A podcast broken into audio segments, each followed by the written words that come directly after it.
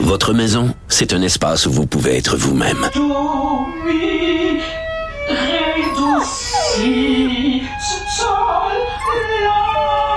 Elle mérite d'être bien protégée et vous méritez d'être bien accompagné. Trouvez la protection la mieux adaptée à votre maison avec Desjardins Assurance et obtenez une soumission en quelques clics sur desjardins.com.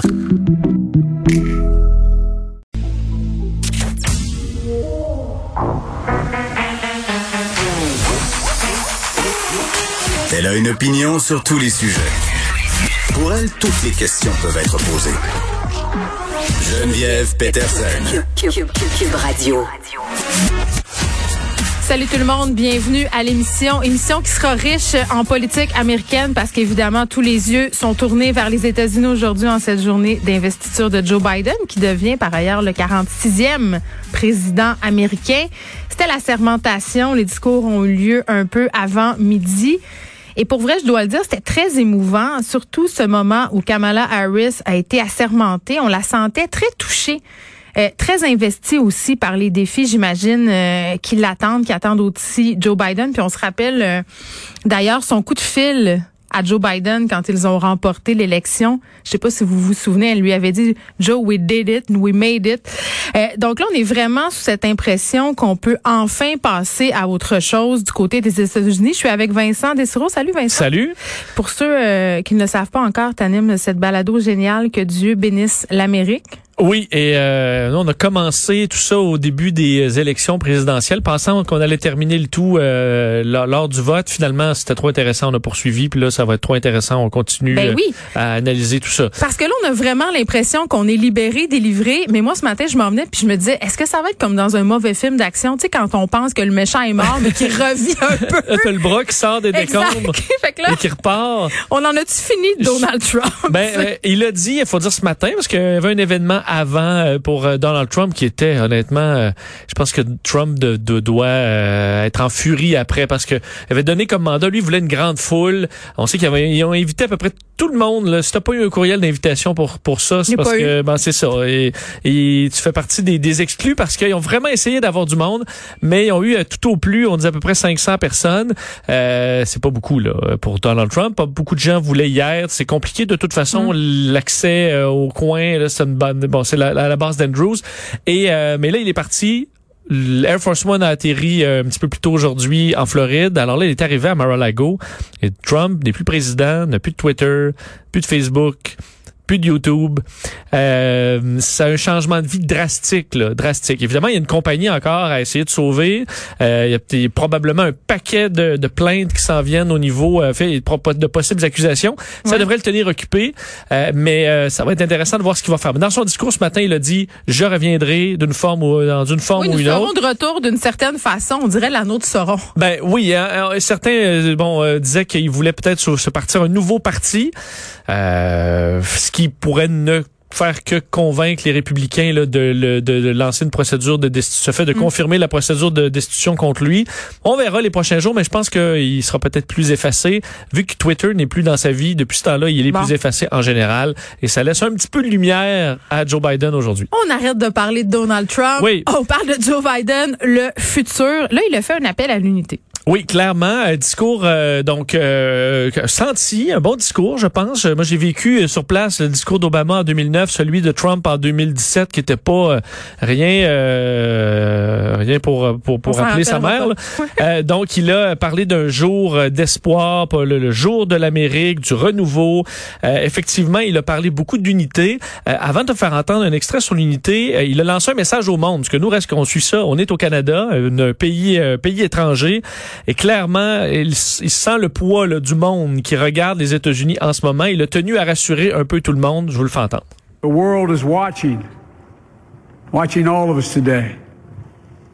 So here's my message to those beyond our borders. America has been tested, and we've come out stronger for it. We will repair our alliances and engage with the world once again. not to meet yesterday's challenges, but today's and tomorrow's challenges. And will lead not merely by the example of our power, but by the power of our example. Bon, alors on va euh, di fait, diriger, li va avoir du leadership par euh, l'exemple. Euh, fait, la puissance par l'exemple plutôt que l'exemple de notre puissance en disant qu'il allait réparer les alliances. Évidemment, ça fait référence aux, aux alliés et les liens qui ont été fortement mm. ébranlés par euh, la présidence de Donald Trump. Alors, ça peut être rassurant pour, euh, pour Justin Trudeau. Oui, un ton très énergique quand même parce qu'on parle beaucoup de son âge, M. Biden. Là, quand même. Oui, des petits bouts, des petits bouts plus calmes, par contre j'ai sorti évidemment les bouts les plus euh, les, les plus vigoureux. Et effectivement, euh, sur l'unité, il est revenu plein de fois là, sur le fait qu'on devait à un moment donné arrêter de juste faire un ben, jeu il politique. A été, il a été très élégant, je trouve, au moment où il a dit qu'il allait gouverner entre guillemets le pays. Euh, oui, pour ceux qui ont voté pour lui, mais aussi pour ceux qui, qui n'étaient pas avec les démocrates. Tout à fait. Donc le président de tous les Américains, il l'a dit. Et dans le contexte de la pandémie, il a rappelé que pour vaincre la pandémie, alors qu'on était dans l'hiver le plus sombre, on devait travailler tous ensemble. Voici un extrait là-dessus. My fellow Americans, in the work ahead of us, we're going to need each other. We need all our strength to, preserve, to persevere through this dark winter. We're entering what may be the toughest and deadliest period of the virus. We must set aside politics and finally face this pandemic as one nation. One nation.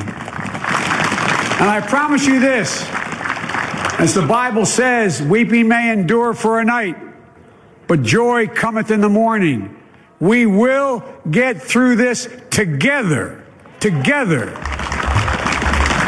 Bon, alors on va tous travailler ensemble. Nous allons travailler la pandémie euh, ensemble, faisant référence à, à, la Bible. Alors, il y a beaucoup de Bible. Hein. Là, ce matin, la messe. je comprends pas. Excuse-moi, je suis peut-être déconnectée. Puis honnêtement, je suis pas une spécialiste de la politique américaine, mais j'en parle avec toi puis avec Guillaume Lavoie chaque jour. Puis là, il me disait, c'est sûr qu'il va y avoir une prière, ah c'est sûr qu'on ah joue sa Bible. Mettons. c'est le deuxième euh, président catholique aussi américain, Joe Biden. Tout à fait. John F. Kennedy, euh, le dernier à l'être avant Joe Biden. Que, évidemment, ce sont absolument des protestants. Oui, oui, beaucoup de protestants, oui. Donc là, euh, pourquoi on est encore si près des, ben, des de Dieu, de Jésus? C'est vraiment, ça, c'est une grande différence entre la politique américaine et la politique au, au, Canada. Là, ça, on va vraiment pas de ça. Chez nous, on débat sur le crucifix là, à, à, à, l'école parce que Trump, Biden ce matin, est un des, dans ses, un de ses premiers gestes d'unité était de faire une d'aller à la messe avec des républicains euh, qui se sont présentés. Donc la, la, messe. Ensuite, on a commencé tout ça avec une prière d'un euh, révérend qui est proche de, de Joe Biden.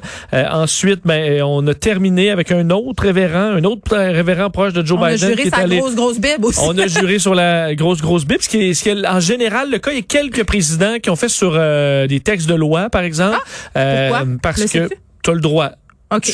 choisis, mais la plupart choisissent la Bible. Je pense en général pour pas frustrer non plus la l'électorat, l'électorat plus euh, religieux. Faut dire que pour Biden, par contre, c'est vraiment une Bible euh, qui a une signification, une vieille Bible de 127 ans, super, enfin immense, là, euh, qui dans lequel il a indiqué chaque grand moment ou moment d'investiture à travers ses, ses 48 ans de carrière.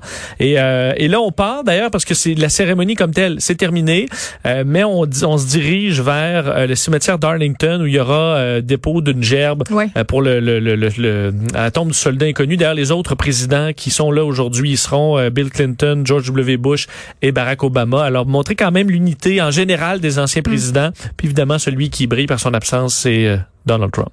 On va te retrouver à la fin de l'émission, Vincent, pour que tu nous fasses un petit résumé de tout ça. Merci. Merci.